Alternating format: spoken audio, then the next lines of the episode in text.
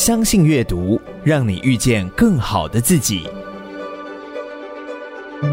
欢迎收听天下文化读书会，我是远见天下文化事业群的品牌长，也是今天节目的主持人蔡富娟。今年是我们天下文化四十周年，我们会在节目中邀请各界的读书人来分享阅读的力量。那我们今天邀请到的贵宾是我们冠德玉山教育基金会的马少林董事长。主持人好，还有各位听友，大家好。非常谢谢少林董事长今天来到现场哦。那冠德大家应该都有听过，它是台湾非常重要的一个建设公司，而且很多人说他们是银建业的模范生。那冠德玉山教育基金会跟我们天下话志同道合，其实阅读是冠德玉山教育基金会非常重要推动的一个方向哦，尤其是冠德玉山教育基金会里面的玉山，其实是创办人马玉山先生的名字。那我可不可以请少林董事长跟大家分享一下，当时马玉山创办人他创办基金会的初衷，还有这几年发展的一些重心？让我来跟大家分享一下，就是呃，冠德集团的创办人马玉山先生，在一九四九年的时候，当时他只有十五岁，他是以流亡学生的身份来到台湾，他一直牢记着母亲给他的教诲，要好好做人，好好做事，好好读书。在我跟同事的眼中，他是一位终身学习者，深信知识就是力量。那透过不断的阅读学习，可以改变视野，改变未来。那他常会利用工作闲余的时间来阅读，所以在他的生活场域里面，包括了办公室、家里，还有车上，随时都有他正在看的书。当他看到一本好的书，他都会迫不及待地买来与同仁、与好朋友，甚至于冠德远见社区图书馆来分享。那在二零一四年的时候，创办人他创立了冠德玉山教育基金会，希望跟大家分享终身学习的好处，也能够善尽企业的社会责任。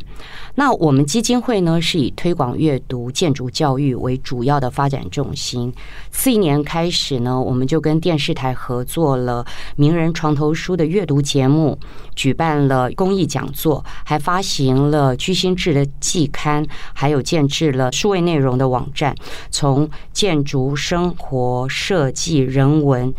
呃艺术等等的角度来分享生活中的各种想象还有美好。那我们也曾呃做了五个微型图书馆，在五个捷运站点设立。那在二零一七年的时候，我们也结合了呃阅读还有小吃。美食的活动，做了一个夜读车轮饼的活动，也参加了市府的呃白昼之夜，然后呢，希望跨界合作，让多元有趣的方式引起大家对阅读的好奇。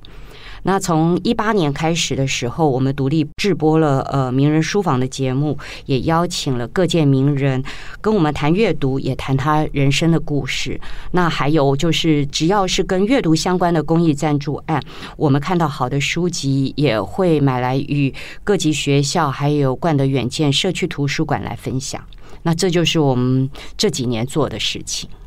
哇，其实真的是很 focus 在阅读啊，然后甚至在美学上面哦。那我想，其实刚刚您提到马玉山董事长，我真的觉得。之前有机会跟他接触的时候，就觉得，我记得他六十岁才左右才去念台大 EMBA，据说创下从来没有缺席的全勤记录。那那些台大老师们都非常的惊艳，居然有一个这么好的学生，而且真的不容易。对，而且会举手发问的，真的是让让老师们都印象很深刻。而且我觉得当时董事长有一个跟我们高希军教授一起商量，就是在冠德建设建案里面。就是，尤其是社区大厅最精华的位置，都会有书香气息的图书馆。那我们由远见天下文化事业群去协助规划布置。那这样子的合作案，我印象都是二零零六开始就开始建构图书馆了。那这么多年下来，呃，应该也有很多感人的故事在里面，或者说住户的回馈。这可不可以请少林董事长跟我们分享一下这个部分？嗯。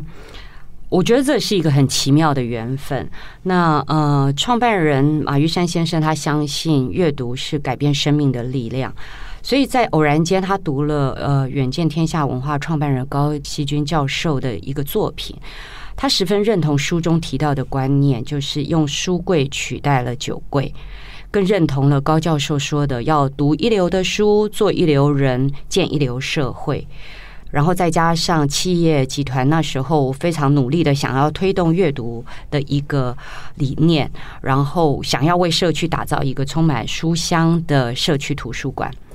所以，从二零零六年，双方我们就建立了策略联盟的关系，将知识列为建筑的标准配备。那到目前为止，已经建构了接近四十座的社区图书馆，也是目前公司最受欢迎的公共设施项目之一。借由打造了一个书香社区，来增加住户阅读的机会，然后进而建立好一个阅读的一个好习惯。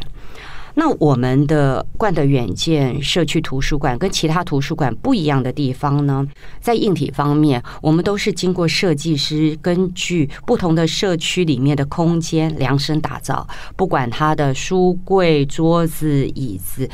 都是要符合环境呃优雅宁静的气质。然后在软体的方面的话，我们是跟呃远见天下文化事业群独家合作。那根据不同的社区住户购买优良的图书，那每一个图书馆至少都拥有两千册到五千册的丰富藏书。然后在图书馆建置完成了以后，我们也提供了社区一套电脑管理系统，让住户能够方便借书。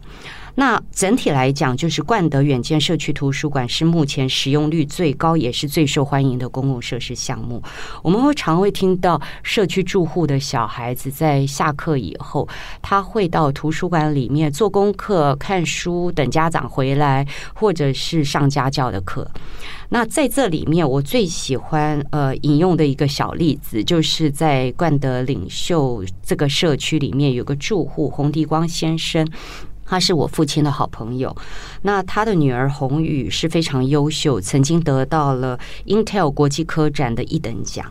那也顺利进入麻省理工学院，也因为科展的优异表现，呃，拥有一颗以自己命名的一颗星星。那我们特别将整个故事的话呢，我们为宏宇出了一本书，叫《星星女孩遇见 MIT》，也是请天下文化出版的。当时呢，我们也分赠了全国的呃图书馆，希望能够让年轻的学生来阅读到这样的故事。宏宇他是非常热爱阅读，也是我们呃冠德远见社区图书馆的爱用者。对啊，我记得那个时候刚出宏宇那本书的时候，真的没有想到说啊，一个图书馆让他爱上了阅读，然后让他开始去探索。诶，其实尤其台湾学生，大概就天文这一块比较没有机会接触，没想到他就这样走出去了。诶，那刚刚呃，董事长刚刚一开始在介绍冠德玉山教育基金会的关注的项目的时候，特别提到你们有居心志，然后还有像名人书房这样子，很不容易做电视节目。因为我记得我们小时候其实读书电视节目很多，后来就变得很少了。现在其实最优质的读书电视节目，其实就是冠德玉山教育基金会支持的名人书房，而且每一个每一集其实邀请到贵宾跨很多领域。之前有看到王伟忠先生啊，就是不只是文化界，甚至呃企业界都有。那可以请少林董事长跟我们分享说，诶，这样子长期支持下来，相信你看到这些名人呃受访的时候，一定从他们的经验里得到很多感动。可不可以跟我们分享一下，让你印象最深刻的几位？嗯，近期让我印象最深刻的来宾是公益平台基金会的董事长严长寿先生。嗯呃，在名人书房中，他分享了十余年来他深耕于华东地区的努力，不管是他的翻转教育，或者是发掘孩子的天赋，或者是推广艺术来抚慰人心。我自己在这几年也有机会在当地旅行，我看到了不一样的花东，也深刻感受到严董事长呃十几年来致力于花东的永续发展有了开花结果。那我同时我也曾在台东的机场巧遇过呃严董事长，对，他语重心长的跟我说，他要多尽力使花东更好，我我十分动容，对我非常非常感动。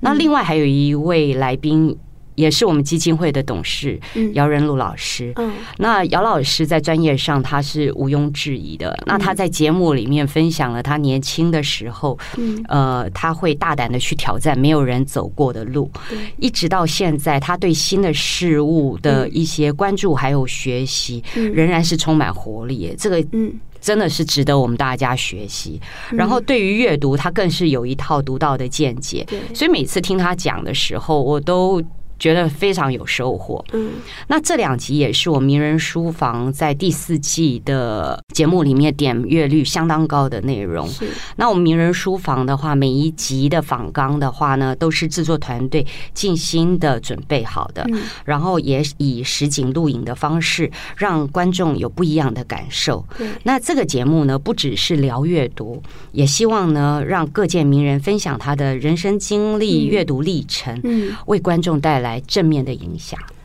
哇，刚好严长寿先生跟姚仁禄先生都是我们的作者。其实大家呃，如果想要用听的方式吸收的话，其实，在一号课堂我们有冠德名人书房的专栏，而且其实每一段都是非常有让人家非常有收获的。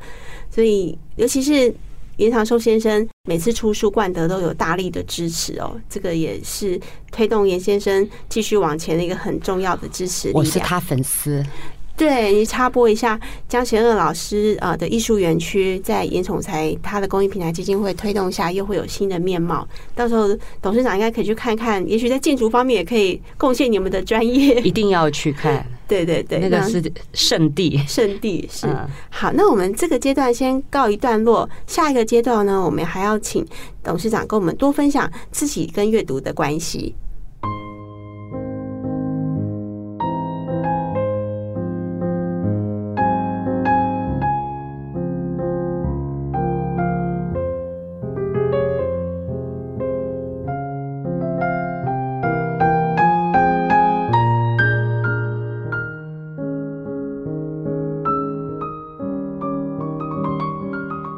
您好，您现在收听的节目是天下文化读书会，我是远见天下文化事业群的品牌长，也是这期节目主持人蔡富娟。那我们今天邀请到的嘉宾是冠德玉山教育基金会的马少林董事长。呃，品牌长好，还有各位听众大家好。那节目上半段，我们听到这十几年来，冠德玉山教育基金会其实已经做了非常非常多事情了，然后很多点点滴滴，然后播下了很多种子哦。我们相信这些种子，透过节目啊，透过活动，就透过居心志这样的传播，其实一定会开始发芽、开花、结果。那天下话这次在四十周年的时候，我们有从我们四千种书选出了一百种，就是组成一个相信阅读的套书，然后是跨领域，希望读者透过不偏食的阅读，然后诶可以培养很多在不管是科技知识或财经或是个人成长上的素养。那像里面很多书，董事长应该自己在成长过程或是以前呃经历都有看过。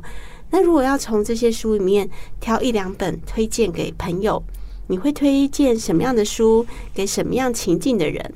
好，呃，其实，在天下文化，我们看到的书都是新知，都是正确观念的，然后所涉及的领域非常非常的广泛。那我个人比较常看的是传记类、新知类，然后财经，还有一些管理知识的书籍。那在这里面的话呢，近期我想推荐的就是。第一本是梅克尔传，那这位呃出生在东德，但是他却能够管理全德国十六年的这位女士，她为德国争取了高度的经济成长，然后成为就我们所知，她是欧元区的最大赢家。那我非常欣赏她对事情的判断是来自于正反面的资讯全盘了解，然后再下定论。也非常欣赏他能够在复杂多变的世界政局中折冲，然后为他的国家争取最大的利益，富国富民。嗯，那当然，在小环境中的我们不太容易会有多势力的冲突这样的局面。嗯，但是如果我们能够学习到他对事情的判断，我觉得就是最大的收获。嗯哼。那另外一本书是杨一超先生的《财务自由的人生》。这本书真的是非常的硬知识，里面全部都是正确的观念。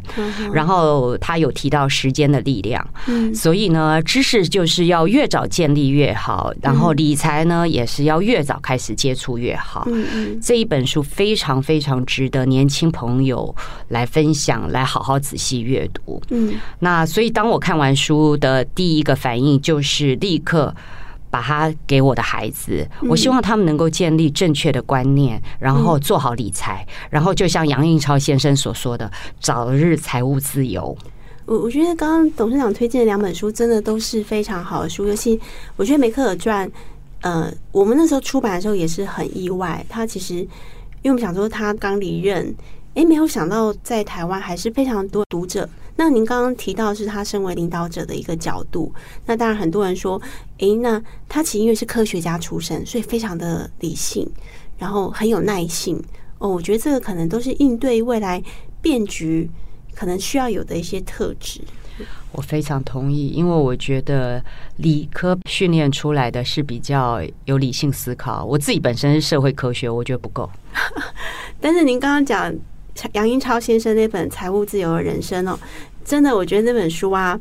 嗯，大家都很向往财务自由，但它绝对不是从天上掉下来的。其实它是需要你建构一些正确的价值观，然后你一步一步的走过去。尤其杨英超先生自己经历也是很曲折嘛，他自己也是不小心被 lay off 之后，哎，居然走出了另外一片天。所以其实。您观念非常正确，第一时间推荐给小孩，让小孩可以及早布局自己的价值观。他的书真的比外面坊间的其他的理财书好太多，因为他的观念非常的清晰，而且呢，言简意赅。那最重要其实就执行。当你有了知识以后，最重要就是要做。嗯，就这件事情非常重要，所以要及早建立知识，及早去做，这样就对了。嗯，对，执行这件事情非常重要。对，其实我我觉得，尤其是其实回到我觉得，像整个冠德建设，我们这样认识，因为像我在这个公司可能二十几年，然后有机会因为在公司，然后认识冠德这样的伙伴，我就会发现说，冠德也是非常有执行力的公司。像你们有一个理念，哎，就把它化成空间，像是图书馆。然后建构一个场域精神，所以像宏宇这样的故事就可以在里面萌芽出来哦。那现在呃，当然企业端还是继续在努力啊，冠德建设、根基营造、环球啊，都还在蓬勃的发展。那在基金会这一块啊，您您觉得将来透过您的带领跟伙伴的努力，那尤其现在是越来越数位的时代嘛，那您觉得基金会要帮助年轻的一代有什么样的改变？或是你希望怎么样陪伴他们一起往前？嗯，我们冠德企业投入阅读的主要动力是来自于贯彻我们创办人的一个爱好阅读，然后深信知识就是力量，然后秉持着我们企业要回馈社会公益的理念，才会有现在大家看到的冠德玉山教育基金会所做的努力。那因应数位时代的来临，然后大家阅读习惯的改变，我们也将原先季刊式的居心志改为年刊，然后也转型做线上内容网站为主，然后请专业的编辑团队继续产出高品质的采访报道，然后还有一些新的思潮内容给大家，期望能够越满足大家对于数位。阅读的一个资讯需求。那另外的话，在呃名人书房已经播了四季以后呢，我们除了原先 YouTube 平台，然后电视台还有 OTT 平台的合作以外，我们也增加了 Podcast 的平台，然后还有就是今年的下半年，我们也会增加更新的频率，然后期望跟观众产生更多的互动，也让节目能发挥更大的影响力。嗯，那。在今年，也就是二零二二年九月一号到十月二号的时候，基金会会跟环球购物中心携手合作，然后在全台的八家分店，还有我们冠德的社区，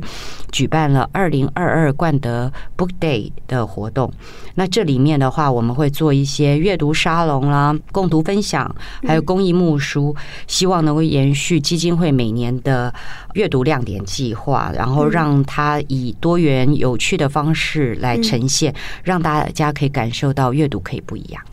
哇！所以你们这也在串联自己内部的资源跟住户的资源，是的，希望阅读变成可能像个嘉年华，可以是一个活动，可以这样延续下去。没错，我们希望是这个样子。对，很有巧思哎！我其实我记得印象中之前在捷运站啊办那个有些阅读的据点，我都觉得它就是让台北的捷运空间哦，眼睛一亮。我觉得那个时候坐捷运都觉得。不同有人文味，对，而且还真的可以去不同捷运站收集。是的，对，收集，因为那个都是你们请了非常好的设计师啊、艺术家来一起创作的。大家都很有心，想要为这个社会留下一些事情。对，嗯，对，其实阅读是一个非常美好的事情。那冠德也是一个提供大家不只是温暖的家，而且是一个美好的生活空间。